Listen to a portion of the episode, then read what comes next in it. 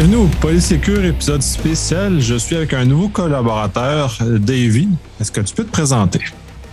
Bonjour Nicolas Je te remercie de m'accueillir aujourd'hui. Je m'appelle Davy Adam.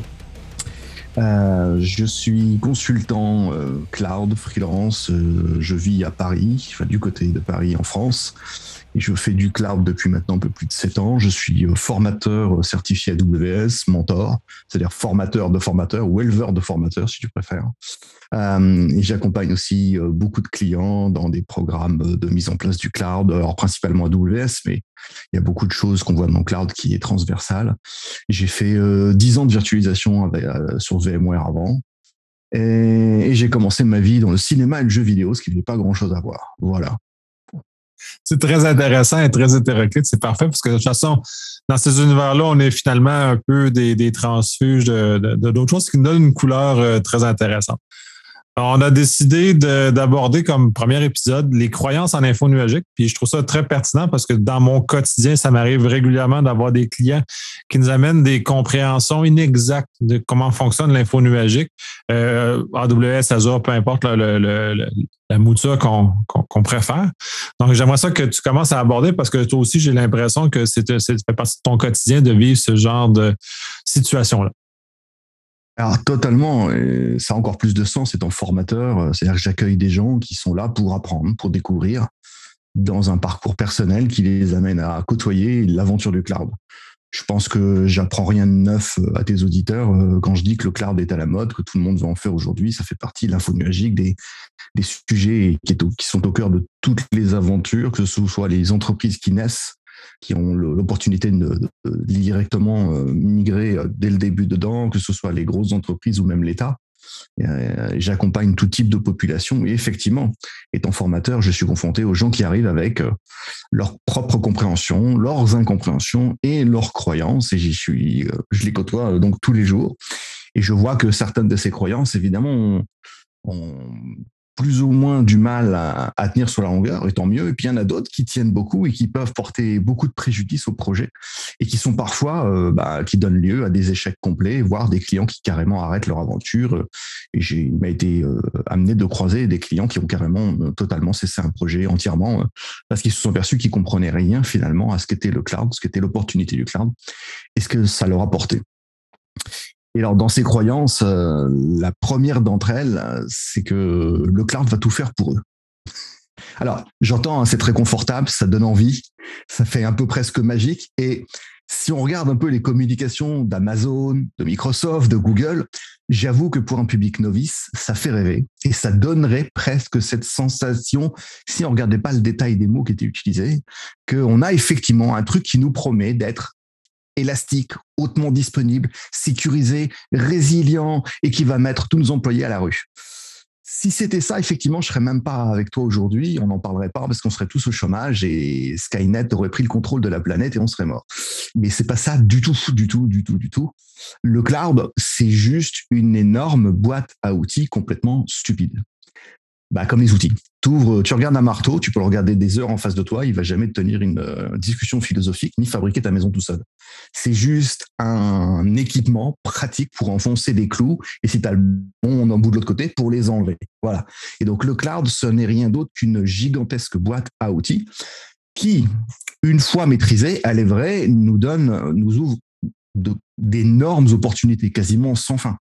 Et c'est impressionnant ce qu'on peut faire avec le cloud. Et c'est vrai que quand on regarde ce que j'appellerais les success stories, donc les grands succès des sociétés qui ont migré ou qui ont abordé leur création dans le cloud, on a des très très beaux résultats qui font rêver. Et là aussi, quand on regarde le résultat, on se dit waouh, c'est génial. Mais c'est comme qu'on est comme moi, un peu une poitrine d'ours, un peu velu et un peu gros et qu'on voudrait perdre du poids. Si on regarde le chemin qu'il faut faire pour arriver à perdre du poids, euh, bah, il y a beaucoup d'exercices à faire au milieu, beaucoup d'efforts. Donc cet effort-là, souvent les clients ne le remarquent pas au démarrage. Et alors, étant formateur, ben, c'est là où moi je recueille les gens. Quand la direction, quand le patron a dit on va dans le cloud, on y va à telle date, vous devez tout migrer, et que les collaborateurs arrivent en stress avec la goutte, tu sais, qui perle sur le front. Et là, ils se disent comment on va faire? On comprend plus rien. Ce qu'on nous demande de faire ne semble absolument pas coller à ce qu'on doit faire. Et on va juste dans le mur. Et là, j'avoue que tu fais, tu, tu fais face un vrai désarroi et un vrai stress. Et il m'a été donné de croiser des gens qui, ont craqué dans ces contextes-là aussi. Donc voilà, on comprend le, le décalage qui entre la séduction du produit final et du résultat et le chemin qu'il va falloir parcourir pour arriver à ce résultat. Mais ce qu'on oublie aussi, c'est l'effet sur les êtres humains qui sont au milieu, qui eux vont devoir faire et vont devoir être les, les, les petites mains qui sont au milieu. Je vais me permettre un parallèle, j'utilise souvent, j'utilise ça depuis des années. Je, cite cette grande série philosophique appelée South Park, euh, réalisée un peu au sud de chez vous, euh, dans lequel il y a un épisode avec des gnomes voleurs de slip. Alors pour l'anecdote, donc, hein, des gnomes volent des slips. Les enfants de South Park les suivent et leur demandent pourquoi, euh, euh pourquoi euh, est-ce que vous nous volez le slip? Et les gnomes disent étape 1, collecter les slips. Étape 2, étape 3, le profit. J'ai beaucoup de clients qui sont des gnomes voleurs de slip. Je suis désolé, hein, ça n'a rien de péjoratif pour eux, mais c'est étape 1, aller dans le cloud. Étape 2, étape 3, les profits, les bénéfices, l'élasticité. Et les collaborateurs que je croise en formation, que j'accompagne en conseil, c'est eux, ils sont dans le, ils sont dans l'étape 2, et c'est eux qui doivent comprendre tout ce qui se passe au milieu, qui n'est pas impossible. C'est un énorme chantier, c'est passionnant, c'est génial, il y a plein d'opportunités, mais ça veut dire qu'il y a un très gros changement. Et donc ça, ce serait la, la deuxième ouais. partie, et je vais, et je vais, je, je vais intervenir sur, ça, je vais intervenir sur ta première partie. Puis pour l'avoir vécu, le problème dans la partie 2, c'est que les, les 10 employés sont laissés à eux-mêmes. Fait que là, eux, ce qu'ils vont faire, ils vont répliquer ce qu'ils connaissent. Donc, ils vont répliquer des notions de sursite en info nuagique, ce qui n'a aucun sens à bien des égards parce que euh, ça n'utilise même pas tout justement le marketing que tu parles qui a été vendu. Ils n'utilisent rien de ça parce qu'ils vont répliquer les modèles qui ne qui fonctionnent bien en, sur site, on s'entend, mais qui ne fonctionnent littéralement, qui sont inutiles, redondants, limite farfelus dans certains, moments euh, quand, quand, on remet en info magique. C'est vraiment que tu dis ça parce que ça fait partie des choses que, que je regarde aussi dans les croyances où il suffirait de se déplacer dans le cloud pour qu'il se passe quelque chose. Donc ça, c'est une autre des croyances. C'est-à-dire que on a les clients qui pensent que le cloud, c'est l'objectif finalement. C'est à partir du moment qu'on y est, c'est fait. Tu, tu, as une stratégie en, en migration de cloud qui s'appelle le rehosting ou le lift and shift. Alors j'aime bien dire dans shift, tu peux enlever une lettre pour voir ce que j'en pense. Euh, mais le lift and shift, c'est ce que j'appelle déplacer les pierres tombales. C'est-à-dire tu prends les machines virtuelles que tu as chez toi, avec le code mal écrit, avec les requêtes de base de données mal faites, avec les dimensionnements qui sont pas bons, et tu déplaces tout le cloud et tu espères qu'il se passe un miracle. J'ai eu un stagiaire dans le passé qui m'a trouvé une formule très vulgaire. Je vais pas utiliser le terme, mais il dit congeler quelque chose de pas bon et le dégeler, c'est toujours la même chose hein, à la fin. Donc quand on déplace ces ennuis dans le cloud.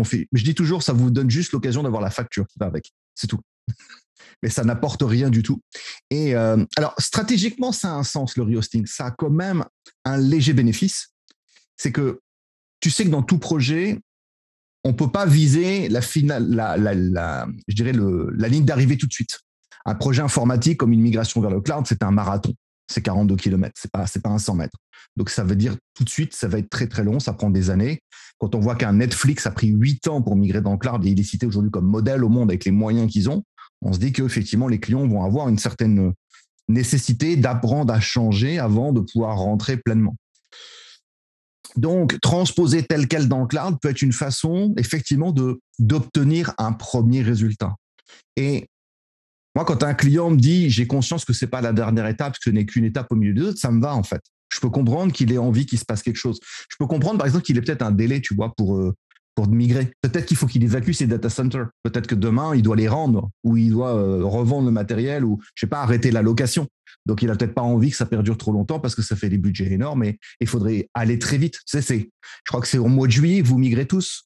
Vous changez tous appartement au même moment parce que tous les baux de location s'arrêtent oui. au même moment. C'est oui, c'est, c'est notre, notre, élément culturel. Voilà. Et ben, c'est pareil. Dans le cloud, c'est comme si tu avais un data center et pile à la fin juillet, il faut que tu le libères pour rentrer dans le cloud. Pile à un jour près, tu as juste le jour du déménagement. Il pleut ce jour-là en plus, manque de bol. Donc voilà. Alors, comme tu disais, ouais, les gens essayent de refaire comme ils faisaient avant. C'est ce que j'appelle les Gollum, my precious, tu vois. Tu vois Gollum avec ses cheveux en moins. Mais c'est pareil. En fait, ils sont habitués à, à, à, quelque chose, donc ils ont la sensation qu'en refaisant la même chose, ça devrait marcher. Et comme tu dis très bien, c'était dans un autre environnement, donc dans un autre contexte. Ce qui pouvait avoir du sens, mais même là, je mets déjà en doute que c'est du sens avant. Parce que le manque d'automatisation, par exemple, dans le cloud privé est une aberration qu'on a depuis 20 ans on pouvait automatiser. On n'a juste pas souhaité pour des raisons stratégiques, qui pourraient prendre des heures à expliquer, mais qui culturellement s'installent, s'inscrivent.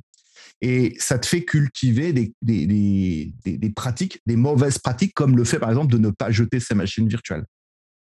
J'ai fait du VMware pendant plus de 10 ans et, et on est en 2022, je suis encore obligé d'expliquer à des clients qu'on peut jeter ces machines virtuelles. On dit ah non, surtout pas, important. J'ai même quelqu'un une fois qui m'a dit mais pourquoi tu veux tuer mes machines? Ça a fait rigoler ses collègues avant que la personne mette 10 minutes à comprendre qu'elle avait dit mais, comme si c'était ses machines à elle, petits, comme si c'était ses enfants quoi. Non, c'est des VM, c'est jetable. C'est juste le support d'une application, d'un service pour nous, que ce soit dans celle-ci ou celle d'à côté ou une autre, ça change rien. Ce qui compte, c'est l'application, c'est le résultat de l'application, c'est la donnée qui est traitée, mais pas, la machine en elle-même. Donc oui, ça veut dire comme tu mets en lumière, que quand on va dans le cloud, il faut aussi changer de mode de vie. Je, compare tout ça à, Tu es propriétaire de ta cabane dans les bois, tu fréquentes les ours, tu aimes bien te balader tout nu dans la nature, et d'un seul coup, tu vas aller vivre dans un hôtel 4 étoiles. Bah, évidemment que tu peux plus te balader tout nu dans les couloirs avec des ours. Ça marche beaucoup moins bien. Parce que c'est plus du tout le même mode de fonctionnement, c'est plus du tout la même pratique. Et qui plus est, tu n'es pas propriétaire d'une partie de l'infrastructure. Et donc ça, ça change aussi beaucoup de choses on a beaucoup de clients qui ont du mal à. Et en fait, ils viennent chercher l'aspect marketing de dire Ah, on n'a plus de data center à gérer, mais ils n'arrêtent pas de t'en reparler pendant des mois après parce qu'ils aimeraient bien quand même continuer à gérer les data centers. Je sais comme si tu allais à l'hôtel, mais tu voulais faire ta lessive toi-même. Je fais Ben non, ça fait partie du boulot de l'hôtel, ça fait partie du service. Et on a beaucoup de clients qui ont du mal. Et ce que je mettrai en lumière ici, finalement, c'est quelque chose qui n'est pas neuf du tout, qui n'a rien à voir avec le cloud, c'est la difficulté de gérer le changement. Alors, il y a un bouquin génial qui m'a ouvert les yeux, que j'ai fait lire à tout le monde, qui m'a fait gagner des projets, qui s'appelle Who Moved My Cheese Qui m'a piqué mon fromage, qui est génial pour ça, je le conseille toujours. C'est un tout petit bouquin, mais qui permet de comprendre justement les, résistances au changement et l'état d'esprit des gens. Et dans le cloud, j'avoue que moi, tous mes cours, j'en parle. À tous les cours, à les, tous les conseils, j'en fais. Je garde en tête que j'ai des êtres humains qui sont en train de changer de culture, de pratique. Il y en a pour qui ça va être un enthousiasme tout de suite d'aller faire quelque chose de neuf. Ils vont adorer ça, super, on peut leur ouvrir plein de portes et ils vont être moteurs de changement. Et puis il y en a d'autres qui ont un peu plus peur. La peur, ça s'accueille. C'est pas grave en soi, ça arrive, on, la récupère, on l'adresse, on dit OK, elle est là. Qu'est-ce qu'elle dit de moi? Qu'est-ce qui se passe? Et puis au bout d'un moment, on s'aperçoit que ça va aller, que c'est pas grave, que comme dans tous les domaines, il y a un moment donné, avant d'être un expert, on a été un débutant, on a appris à faire quelque chose qu'on savait pas faire, mais ça va être la même chose ici. Alors, ce qui peut faire effectivement peur, c'est comme on disait, c'est que la décision d'aller dans le cloud a pu être faite par quelqu'un qui n'a pas réalisé le voyage et que le challenge semble être assez important, assez grand et donc effrayant. Et oui, oui, oui, ça fait peur, mais ça se fait très bien. Ce qui manquera après, c'est la croyance que euh, suffit que le boss est, décidé, que les équipes techniques soient formées, donc tu me les envoies, boum, ils sont certifiés, mais tu oublies les managers au milieu comme si ça pouvait se faire sans le management qui est au milieu. Et ça, c'est dramatique parce qu'en fait, comme tu disais, eux, c'est plus les techniciens, c'est plus les gens qui opèrent qui vont devoir faire à l'ancienne. C'est leur management qui va essayer de les forcer à faire comme avant. Et donc là, ça devient carrément schizophrène. C'est-à-dire que tu as ouvert la boîte de Pandore, tu leur as dit, oh, on pouvait faire des machines, on pouvait faire des conteneurs en quelques secondes, on pouvait changer l'application 25 fois par jour. Et le manager te dit, on ne touche surtout pas à l'application, pas plus d'une fois par mois. Je fais, quel est, l'intérêt? Et donc, on voit aussi qu'il y a une difficulté à aligner finalement le fait d'aller dans le cloud et c'est quoi le vrai objectif, la vraie vision de l'entreprise qui décide d'aller dans le cloud? Qu'est-ce qu'on vient y chercher dans cette boîte à outils? On l'a dit, le cloud en lui-même, c'est pas la destination. Donc, c'est-à-dire qu'on doit, ça doit nous amener quelque chose qu'on n'avait pas avant, ou ça doit potentiellement résoudre des problèmes qu'on avait et dont on veut plus. Et donc là, effectivement, si on commence à orienter la vision sur ce sujet-là et qu'on se pose ces questions de problèmes à régler, on s'appperçoit que ça devient un peu, un peu plus clair et ça aide à avancer. Oui. tu parles de, rénover, de, changer d'application, mais là, on est en CICD, là, on est dans, un contexte de, réintégration continue qui est très développement par ailleurs.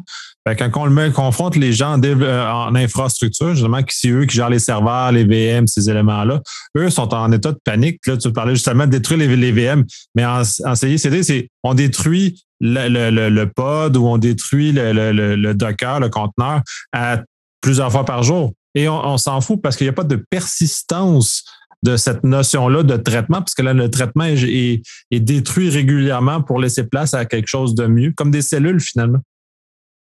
Comme tu dis, les gens de l'infra ont cette habitude parce que leur métier, c'était de faire de l'infrastructure.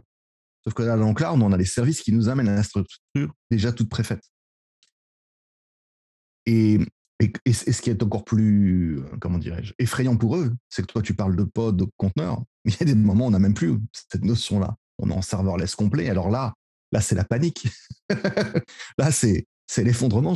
Où sont mes machines? Il n'y en a plus du tout. Comment ça? Mais je vais faire quoi? Ça, c'est la grande question. Je vais faire quoi? Comment je m'adapte à ça? Moi-même, je viens de l'infra. Donc, la première fois que j'ai été suivi des cours Amazon, je t'avoue que effectivement, ouais, je me suis dit, OK, je vois qu'il y a plein de trucs que je dois connaître, que je ne connais pas encore. Et je suis venu aussi avec beaucoup de questions d'infra. Et au bout d'un moment, en fait, le premier jour, je crois que j'ai été le pire stagiaire possible avec le formateur. Je n'arrêtais pas de lui poser des questions. Et lui, me répondait sans arrêt, c'est ce que je fais aujourd'hui. Ce ne sont pas les droïdes que vous cherchez, comme disait Obi-Wan Kenobi, tu vois. Hop, ça sert à rien de poser ces questions, tu n'auras pas la réponse. Avant de comprendre, en fait, le soir à l'hôtel, mon cerveau m'a aidé, il m'a dit, mais t'es bête ou quoi? En fait, ça sert ta question, elle sert à rien. Quand je, quand je mettais en place des baies de stockage NetApp ou EMC dans le passé, je devais connaître le matériel parce que le choix que je faisais avait un impact sur les résultats que j'allais avoir. Donc, je savais que cette décision elle avait du sens. Mais quand un service est un service, bon, bah, OK, c'est comme ça, c'est réalisé. Je peux regarder comment le service est fait. Et comme tu dis, on va aller aussi vers beaucoup d'automatisation. Il y a les pipelines d'automatisation CI/CD. Alors ça, ça veut dire déjà que tu as des partenaires et des clients qui connaissent. Et là aussi, c'est une des grosses croyances. Non, tous les clients ne savent pas ce que c'est. Et la plupart des clients qui débarquent dans le cloud, je dirais presque un sur deux, si c'est pas plus, n'ont aucune idée de ce que ça veut dire, ni de comment ça se met en place. Et quand on leur explique, pour eux, c'est de la science-fiction, littéralement. Parce qu'ils sont, ils viennent d'un monde dans lequel, effectivement, on change peut-être l'application deux ou trois fois par an. Et là, tu es en train de leur dire, alors Amazon, bah, c'est 1 500 000 mises à jour par an. Donc, ça fait du 4 000 mises à jour par jour. je, je comprends pas. Je comprends pas ce que tu me dis, en fait. Je comprends même pas le concept. Le cerveau s'arrête net. Je leur dis, c'est comparable, en fait, à démarquer. C'est comme si tu redémarrais, euh, tu, allais voir, le, tu retournais au Moyen-Âge avec ton téléphone portable et tu montes ton téléphone portable à des gens du Moyen Âge. Tu leur dis, ah, je peux faire ça, je peux faire ça. Tu finis au bûcher le jour même. Parce qu'en fait, ce que tu leur proposes, ça n'a rien à voir avec ce qu'ils vivent. Et donc, c'est inapplicable. Ça, c'est un truc aussi que j'ai appris pendant mes, mes années de formation en former des clients. C'est accepter qu'effectivement, ce qu'on a à leur proposer comme opportunité, en fait, ils sont peut-être absolument pas capables aujourd'hui de recevoir ce message. Ce qui n'est pas grave. Ça se travaille, ça s'apprend. Mais mais il se peut que tu leur parles d'un sujet, ils vont te dire waouh, puis au bout de 30 minutes, ils vont te dire bon, est-ce qu'on peut parler des choses sérieuses? Parce que ça chez moi, je peux rien en faire. Et donc on a ce décalage effectivement entre ce qu'on doit faire du cloud, ce qu'on peut en faire. Et, euh, et comme tu me dis, euh, on a l'habitude, on essaye de, de, reproduire ce qu'on a déjà connu. Je te parlais tout à l'heure en introduction d'un client moi, qui a tout arrêté. C'est ça en fait. C'est un vrai case client hein, où j'ai accompagné en fait un de mes clients chez son client. Voilà. Alors attention, relation triangulaire. Donc, on est deux face à son client. J'accompagne mon client en tant qu'expert, qui est une banque en ligne française dont je tairai le nom, et pas mon, pas mon partenaire, hein, le client qui est en face. Et ce client commence à nous euh, parler de son architecture et il dit, je veux faire ça, je veux faire ça et ça. Et à chaque fois qu'il y a un sujet qui me chagrine, je lui dis, euh, mais vous avez pensé à cet aspect-là? Il me dit, mais ça, c'est Amazon qui le fait. Et ça, il me dit, ça, c'est Amazon qui le fait. Et au bout d'un quart d'heure, j'ai arrêté la discussion. Je lui dis, je suis désolé de ce prix brutal, mais vous n'avez rien compris du tout au cloud. Et ce que ça a mis en lumière, alors pour l'anecdote, au bout d'un mois, il a carrément arrêté son projet intégralement. Et à dernière nouvelle, il n'avait pas migré du tout. En fait, il voulait reproduire à l'identique toute son architecture sans rien changer. Et en pensant que tout pouvait être faisable. Alors, je comprends que c'était plus agréable pour lui de parler, regarder le détail. Mais euh, Surtout, ce que ça a mis en lumière, c'est ce qu'on appelle, alors chez Amazon et ça existe chez les autres, la shared responsibility. Le fait que quand vous allez à l'hôtel, les murs de l'hôtel, le sol et le plafond sont déjà là pour vous. Et vous avez tendance à leur faire confiance. Pourquoi? Parce qu'en fait, l'hôtel a déjà fait le travail, il a des certifications, il a pris des engagements pour vous. Vous n'avez pas trop de soucis à mettre en doute la qualité des, du bâtiment. Sinon, on n'allait pas dans cet hôtel. C'est-à-dire que c'est comprendre qu'en fait, quand on va dans le cloud, on n'est plus propriétaire de certaines couches et qu'on est juste locataire, consommateur de services, et que ça veut dire qu'il y a certaines couches que on n'a plus à faire, c'est très bien, et qu'Amazon ou Amazon ou Google va nous donner des informations dessus. Mais il y a aussi des couches où on a toujours quelque chose à faire.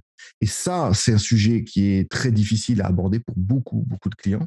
C'est cette fameuse limite entre qu'est-ce que eux ils font qu'est-ce qu'Amazon, qu'est-ce que le fournisseur de cloud fait, et qu'est-ce que moi j'ai encore à faire. Et il m'arrive régulièrement de corriger les clients sur cette approche. Alors le plus drôle, évidemment, quand tu vas chez Amazon, que tu as 240 services, c'est que cette limite d'un service à un autre n'est pas la même. Et donc il faut arriver à faire connaissance avec chacun des outils pour trouver quelle est cette, cette limite.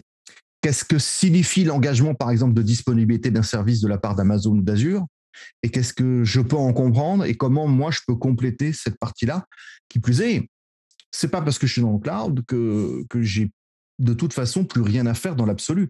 Sinon, là encore, on disait ce serait Terminator, on n'a plus besoin de nous, on arrête tout de suite. il y aurait, vois même pas quel serait l'intérêt pour nous d'y aller. Donc, non, on voit bien qu'il y a un gros décalage entre ce qu'on aimerait que le cloud fasse pour nous et ce que le cloud fait réellement. Et je te dirais que c'est, c'est tout simplement euh, assez naturel. Euh, l'être humain a tendance à vouloir se déresponsabiliser parce que les responsabilités, c'est embêtant et ça fait peur. Et, tout être adulte le dira. À aucun moment, quand j'étais enfant, il y a un adulte qui m'a dit Tu vas voir, être adulte, ça fait peur et c'est assez embêtant. Et donc, c'est la même chose dans le travail. On dit, la même chose. On, dit, on arrive, on dit Bon, ouais, qu'il faut qu'on fasse ça. Mais alors, tu veux que je migre tout? En même temps, ma production ne peut pas s'arrêter et il faut que j'apprenne à changer en même temps. J'avoue que même moi, quand je le dis aujourd'hui, j'ai encore des frissons dans le dos c'est génial, j'adore vivre ces projets-là, mais je, mais je comprends vraiment qu'il y a des enjeux beaucoup plus gros que juste déplacer des VM et des bases de données.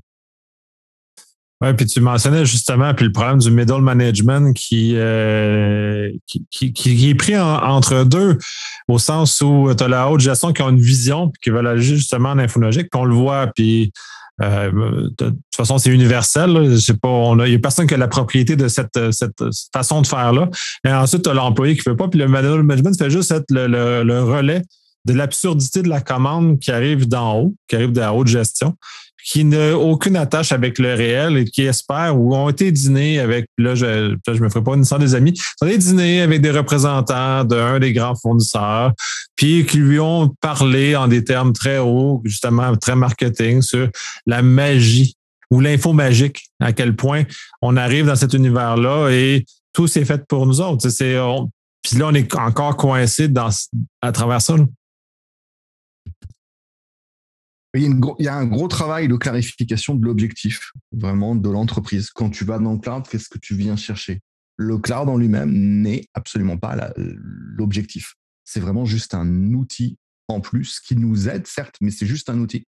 Donc, il faut qu'on ait vraiment quelque chose à atteindre et il faut qu'on donne les moyens à nos équipes, moyens techniques, moyens en termes de temps, moyens en termes d'organisation de s'y retrouver. Alors, euh, figure-toi qu'il n'y a pas si longtemps que ça, euh, j'ai commencé à travailler avec le gouvernement du Canada sur un programme qui s'appelle AWS Secure Environment Accelerator. Donc ASEA, e c'est un programme où le gouvernement du Canada a fait ce travail formidable d'aller, passe-moi l'expression, je vais un peu vulgaire, mais botter le cul d'Amazon en leur disant, nous, on veut bien vous amener nos instances gouvernementales, mais il y a une truc, il y a une partie que vous ne, faites pas en fait.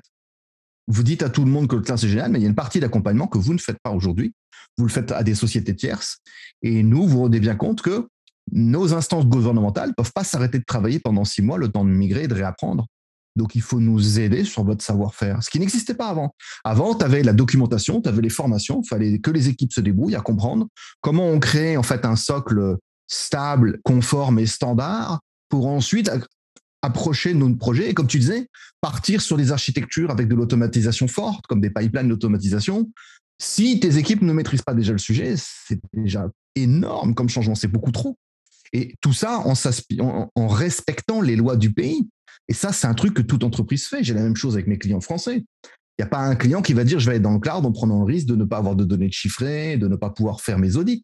C'est impensable. Donc ça veut dire qu'à côté de ça, il faut pouvoir avoir la sécurité que on puisse poser les fondations propres de nos maisons dans le cloud tout en étant capable ensuite d'inventer une vie à l'intérieur des pièces de ce cloud avec des nouvelles applications, des nouvelles formes de déploiement, mais tout en s'assurant qu'on respecte les normes. C'est impensable. Et, et, je salue le gouvernement du Canada qui a fait cet effort d'aller dire, bon, bah, soit vous nous accompagnez, soit euh, soit il n'y a pas. Quoi. Et ils ont eu raison. Et aujourd'hui, hélas, pendant, et j'ai connu ça moi très longtemps, je, salue cet exemple-là parce que ça fait des années qu'on l'attendait. Et je sais qu'Azure est en train de euh, suivre le pas, et tant mieux, ça fait un bon précédent ça les oblige à nous accompagner en cette partie-là. Il faut garder en tête, et ce n'est pas une critique ce que je vais dire, mais c'est une réalité, que pour un fournisseur d'infos nuagiques, l'objectif premier, c'est que vous passiez une facture chez eux. il n'y a pas de jugement de valeur dans ce que je suis en train de dire. L'objectif de Jeff Bezos, pour citer un, autre podcasteur canadien connu, qui a utilisé terme il n'y a pas longtemps, c'est de faire de l'argent. Et Jeff, il aime l'argent, ok, pas de problème. C'est son droit, pareil, pas de jugement. Donc leur objectif, moi ce que je vois dans les stratégies, le lift and shift, c'est ça, hein. c'est aller le plus vite possible à mettre des machines virtuelles dans le cloud. Après, vous allez voir, il y a des compagnies pour vous aider, vous vous ferez former, ça ira. Ouais, pendant ce temps-là, tu as une première facture qui tombe. Et cette facture, quand elle tombe, elle fait mal.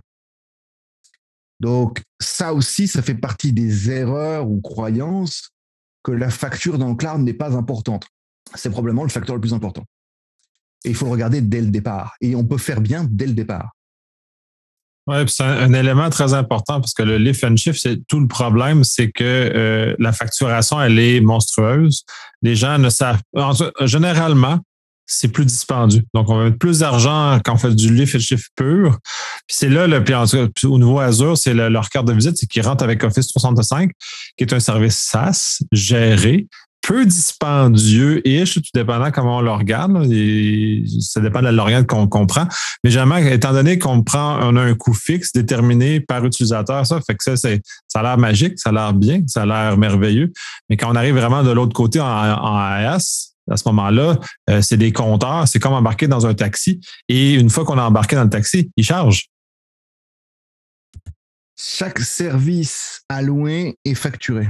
J'ai même pas dit consommer, tu vois. Je fais attention aux termes parce que souvent on me corrige, on me dit ouais, mais consommer. Chaque service alloué est facturé. Il n'y a pas de petite facture. On est facturé parfois six chiffres après la virgule dans le cloud. Donc tout ce qu'on dépense a un coût. Ce qui est traître dans l'approche, d'abord, c'est qu'on facture des, des cents, des sous. Donc on a l'impression que c'est pas grand chose. Et du point de vue de chaque personne qui consomme, on a la sensation que c'est pas grand chose. Mais sauf qu'on est une entreprise, on est une structure, on est peut-être 50, on est peut-être 100, on est peut-être 500, on est peut-être 5000. Et dans ce cas-là, bah, les sous plus les sous plus les sous, ça fait des tonnes de piastres à la fin du mois. Et ça fait une sacrée facture qu'il faut sortir. Et la facture, il n'y a pas moyen de la négocier avec Amazon. On dire, oh, j'ai pas fait exprès. Oups, I did it again, comme disait le jeune fils, ça marche pas. Hein. Vous payez, point final, vous apprenez. Et c'est comme ça, vous apprenez à la dure. Donc il faut mettre tout de suite des indicateurs clés. Tu as, pour donner l'exemple chez Amazon, ce qu'on appelle AWS Budget, pour ça qui est génial, ça te permet de mettre des alertes de facturation sur des projections. C'est-à-dire que tu alloues un projet pour euh, un, une, un budget pardon pour une durée donnée, et quand tu atteins une certaine valeur, tu mets des alertes en place. Alors, le truc typique aussi qui m'arrive régulièrement, c'est d'entendre ouais, mais moi je voudrais une alerte qui arrête net la consommation. Et je dis, en général, je pose, mais t'as as d'autres questions plus bêtes ou pas? Et une personne me regarde, what de bah, comment on arrête net la facturation d'un bucket S3 dire oh, ben on arrête de taper dedans. Non, on le détruit intégralement parce qu'il coûte par sa présence. Comment on arrête net le prix d'une facture, la facture d'une instance de C2 d'une VM On la détruit intégralement parce que ces disques coûtent même quand ça éteint. Ils sont là. Donc je dis pourquoi on attend d'avoir fait la bêtise plutôt qu'on pourrait corriger avant de faire la bêtise? Donc on se met des alertes on les crée. ça s'appelle la culture FinOps. C'est une pratique à mettre en place. Alors, FinOps, comme DevOps, comme DevSecOps, c'est pas un rôle, c'est pas un métier, c'est pas une personne. Ça, s'appelle un bouc, un émissaire quand on fait ça. Donc, FinOps, DevOps, DevSecOps, ce sont des cultures, c'est-à-dire des pratiques, des concepts que l'on doit distiller, que tout le monde doit embrasser. Ça veut pas dire que tout le monde est responsable de la totalité, mais ça veut dire que tout le monde est responsable de comprendre ce qui est en train de se passer. Et on doit donner des indicateurs de facture. Je vais te donner un exemple de, ressenti de facturation aussi. J'ai un, client fournisseur de gaz très connu en France, dont je tairai le nom, c'est pas compliqué, il y en a, en a qu'un, comme c'est national, euh, dont le directeur, euh, directeur informatique m'a fait venir il y a quelques années pour faire une présentation en interne avec toutes ses équipes. Et il y a un employé pendant cette présentation qui pose la question fatidique. Alors, le cloud, ça coûte moins cher ou plus cher? Voilà, il était très content de sa question. Donc le directeur dit, bah écoute, nous, ce qu'on cherche à faire, c'est l'encéphalogramme plat. C'est-à-dire, on ne veut pas que ça dépasse les budgets qu'on avait avant. C'est ce qu'on nous a demandé à la direction. Ça ne coûte pas plus, mais on a d'autres potentiels. Puis je vois que, le mec, il comprend. Enfin, il n'est pas satisfait de la réponse, tu vois. Et je lui dis, à combien tu estimes la valeur du bénéfice d'avoir résolu un problème que vous aviez depuis quatre ans avec une application que vous n'aviez pas résolu, vous l'avez résolu en quatre mois dans le cloud? Je lui dis, à combien tu évalues le fait que le développeur, tout à l'heure, t'a fait une démonstration, qu'il a mis cette application deux fois à jour avec son téléphone portable devant vous pendant la réunion et que c'est en prod et que tu as pu vérifier la version. J'ai dit voilà, c'est ça aussi, c'est valoriser les, comme tu disais, ça va coûter, ça va être, euh, ça va être plus cher parce que on va se mettre à faire plus de choses qu'avant. Et je dis souvent d'ailleurs aux équipes techniques, je fais, j'ai une mauvaise nouvelle pour vos managers et une bonne nouvelle pour vous. C'est qu'on va pas vous virer, mais on va être plutôt obligé d'embaucher même des gens en plus, parce qu'au final, on va ouvrir d'autres opportunités qu'on n'avait pas. Tu disais tout à l'heure, euh, on vient d'un domaine dans lequel on a des pratiques, des cultures, parce qu'on est dans le privé, ça nous appartient. Et, et une de ces pratiques, c'est d'avoir appris à renoncer. On a renoncé à certains projets, on a renoncé à proposer des choses, parce que, comme je dis toujours, un cloud privé n'a de cloud que la prétention et le nom. Le principe d'un cloud privé, c'est d'être défini par sa limite matérielle. Quand tu as quatre, murs, un sol, un plafond, bah, une fois que tu as, mis as mis tes serveurs là-dedans, ton alimentation, tes réseaux, tes stockages, il n'y a plus de place, il n'y a plus de place. Tu peux chercher comme tu veux, il n'y a plus de place. Donc, ça veut dire que si tu as un nouveau projet qui ne tient pas dedans, bah, il ne tient pas dedans, tu renonces. Alors que dans le cloud, d'un seul coup, tu peux donner vie à des projets. Et donc, ça aussi, cette, cette ouverture-là, alors on l'a de plus en plus. Et on a de plus en plus de clients qui disent Ouais, mais moi, j'ai envie justement d'arrêter de renoncer à des choses. J'ai des soucis d'adaptation, de taille. Et euh, on n'a plus envie de vivre ça. Et on n'a plus envie non plus de. C'était la promesse de VMware. Hein. Moi, je l'ai entendu pendant plus de dix ans. Hein en disant qu'on peut créer de la scalability avec des ESX et du VMware chez soi. Ouais, enfin, dans la limite de tes quatre murs, ton sol et ton plafond aussi. Il ne faut pas rêver que tu vas pas sortir un budget d'un million de dollars pour, du, pour une seule occasion d'une semaine. Donc là, on voit que cette demande, elle, est réaliste. Dans les pratiques, j'ai aussi euh, la croyance que si on faisait à la main, bah, c'était bien. Donc non, donc, faire à la main, c'est bien pour faire de la poterie ou de la sculpture sur bois. Et donc, c'est ce que je dis à mes clients. Si vous tenez à faire des choses à la main, je vous inscris à un atelier poterie. Vous ferez Ghost, là, vous ferez Patrick Swayze euh, faire des, pots avec, euh, avec votre compagne. Super, je serai content. Mais faire à la main, c'est nul. Et ça fait des années qu'on le fait et qu'on a pourtant cette culture de faire. Pourquoi je dis c'est nul? C'est pas qu'on est nul, nous. Enfin, si. Comparé à un ordinateur, nous, en tant qu'être humain, on est littéralement très mauvais. On a un taux d'erreur entre 12 et 20% un être humain. Hein, imaginez une compagnie aérienne qui vous dit on a un taux d'erreur à l'atterrissage de 20%. Vous montez dans l'avion? Non, non, moi je fais le trajet à la dos d'ours hein, directement. Euh, mais c'est mort. Donc, faire à la main, ça veut dire entretenir aussi des mauvaises pratiques, ça veut dire faire lentement, ça veut dire donc ne pas se donner les capacités d'aller faire différemment, de ne pas créer de la rapidité, de l'agilité.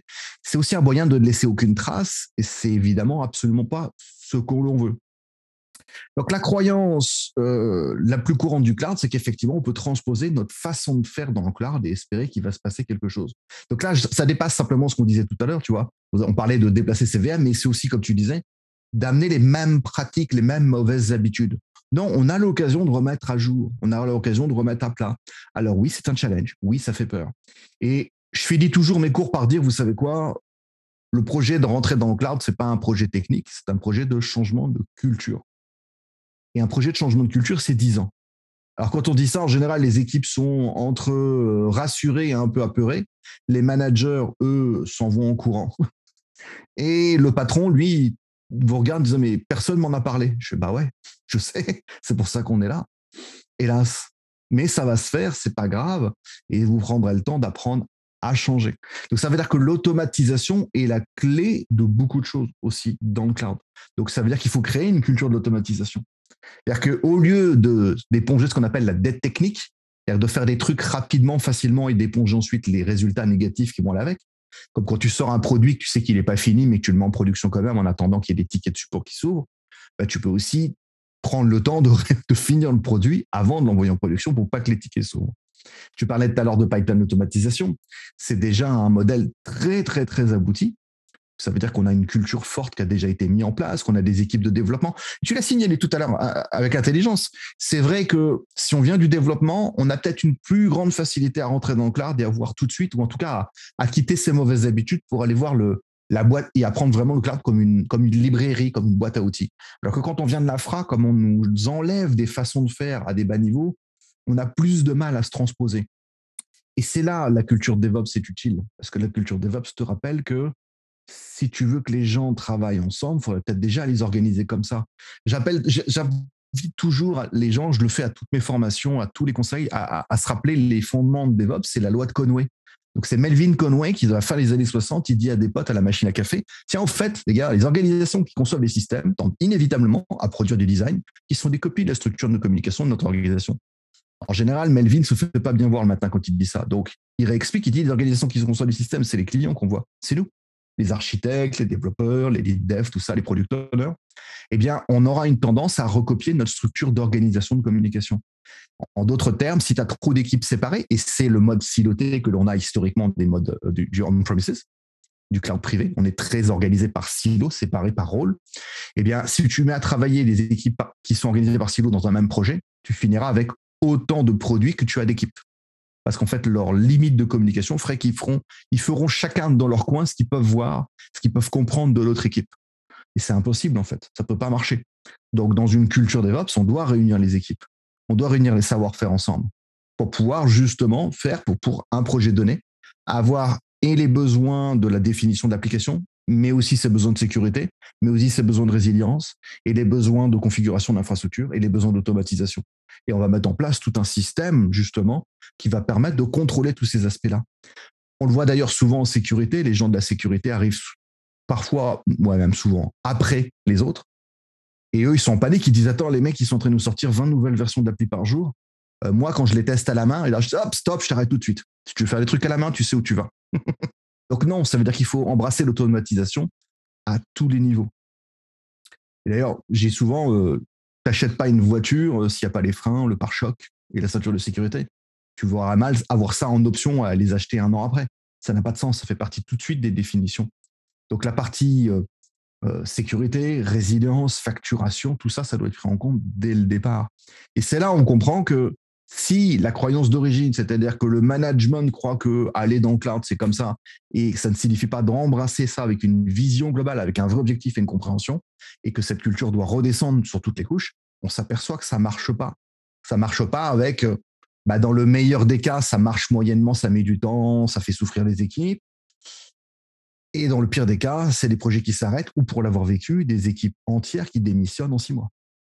Alors oui, il y a aussi un petit facteur à prendre en compte que les managers ont oublié, c'est que quand leurs équipes se forment sur ces domaines-là, comme c'est le domaine à la mode, ils se font tous débaucher, ils partent ailleurs avec des très gros salaires. Donc là, ça veut dire aussi qu'il faut que le management prenne conscience que on ouvre le potentiel, on va les faire joujou avec des trucs très sympathiques, ça met l'eau à la bouche. Quand on voit les collègues se former, ils sont ravis, ils passent des certifications, ils sont encore plus ravis. Et quand ils arrivent dans leur projet, que leur projet n'avance pas parce que le manager a rien compris, que lui, il est toujours resté au même point depuis six mois ou un an, bah, ils disent, tu sais quoi, je vais aller voir un autre manager dans une autre équipe. Ça, c'est le meilleur des cas. Et le pire des cas, bah, je vais mettre à jour mon profil LinkedIn et dans la journée, j'aurai un nouveau contrat. Au revoir. Et ça, ça arrive très souvent aussi. Oui, c'est assez brutal ce genre de choses-là, euh, énormément. Puis de toute façon, plus ça s'accélère, je ne sais pas au niveau français, mais au niveau euh, euh, nord-américain, le, le, mouvement de démission massive qui est mentionné en TI, c'est c'est fou la rareté, l'accélération, parce que c'est ça que les gens, et tu le mentionnes très justement, le fait que les gens ont peur qu'ils vont perdre leur emploi. Non, les emplois se multiplient avec l'info numérique, ne se réduisent pas. La connaissance euh, doit être renouvelée, on avance avec ça. Fait que toute cette recherche de gens supplémentaires, moi je parle en spécial dans mon domaine en cybersécurité, euh, pour, parce que pour moi, l'infonuagique, c'est du code et c'est de la sécurité. C'est rien d'autre. Donc, à ce moment-là, si on a l'appui de code, ce que les gens d'infra ont plus de difficultés à faire le passage, et la sécurité de l'autre côté, euh, on, est bon. et, pour moi, l'avenir, c'est justement le, d'amener le changement entre les deux. Euh, là, je vais un peu conclure l'épisode parce que là, on a un peu été très long. Fait clairement, on va en faire plus qu'un sur ce sujet-là parce que euh, il, est super intéressant. Puis on ne veut pas vous endormir sur un seul gros épisode. Mais très bien. Puis je te, laisse terminer. terminer. Alors, je confirme d'abord ce que tu dis, mais c'était déjà, mais alors, je sais pas au Canada, mais en, Europe et en France, c'est déjà des métiers informatiques dans lesquels il y a, a beaucoup, beaucoup, beaucoup de turnover, beaucoup de changements. On est sur des métiers très mobiles. Comme tu dis, il y a un prise compte de conscience qui, avec le Covid, etc., fait qu'on a de plus en plus de gens aussi qui veulent donner du sens de leur travail et du sens dans leur vie. Mais on parle de ça aussi, hein. quand on dit qu'il faut avoir une vision, qu'il faut embrasser cette vision, savoir ça veut dire donner du sens en fait au trajet. C'est se rappeler euh, finalement que chaque projet informatique n'est pas un projet informatique, mais un projet humain. commence par la couche 8 du modèle OSI, qui finit par la couche 8 du modèle OSI, c'est-à-dire de l'être humain qui fait. Sans lui, il se passe rien. Absolument. De toute façon, puis moi, je, donne l'équivalent en cyber. On ne fait pas de la cyber pour faire la cyber. On fait de la cyber parce qu'il y a un besoin, parce que le, client a des inquiétudes. On est là pour calmer les inquiétudes. Alors, en sécurité, c'est alors la sécurité a une prise encore plus importante dans le cloud aujourd'hui. Parce que je dis toujours, un cloud privé était donc privé par essence, et tu créais des toutes petites portes de sortie pour essayer de t'exposer. Donc tu pouvais, tu, tu pouvais sécuriser facilement. Là, on est dans un endroit où on est souvent par défaut exposé en public. Et donc là, il n'y a plus le droit à l'erreur. Parce que là, l'erreur, elle peut te coûter l'entreprise en quelques secondes. Et je donne, je finirai, je pense, là-dessus. Et, on pourrait reparler des sujets de résilience aussi dans le cloud qui sont super importants. je dis toujours comment on détruit un data center chez soi? Bah, on peut dire à Vladimir Poutine, par exemple, qu'il y a des Ukrainiens dedans. Voilà, ça, ça marche bien, gros missile, c'est fait. Comment on décrit un data center dans le cloud public? Juste trop de permissions. Et c'est suffisant pour détruire l'intégralité de l'entreprise. Et donc là, on voit que ces enjeux, pour le coup, nécessitent qu'on fasse les choses bien à tous les niveaux. Et que ce soit la surveillance de la facturation, que ce soit l'automatisation, que ce soit la standardisation et la sécurité. Mais je serais ravi, effectivement, de revenir pour parler de tous ces sujets. Parfait. Merci beaucoup. À la prochaine.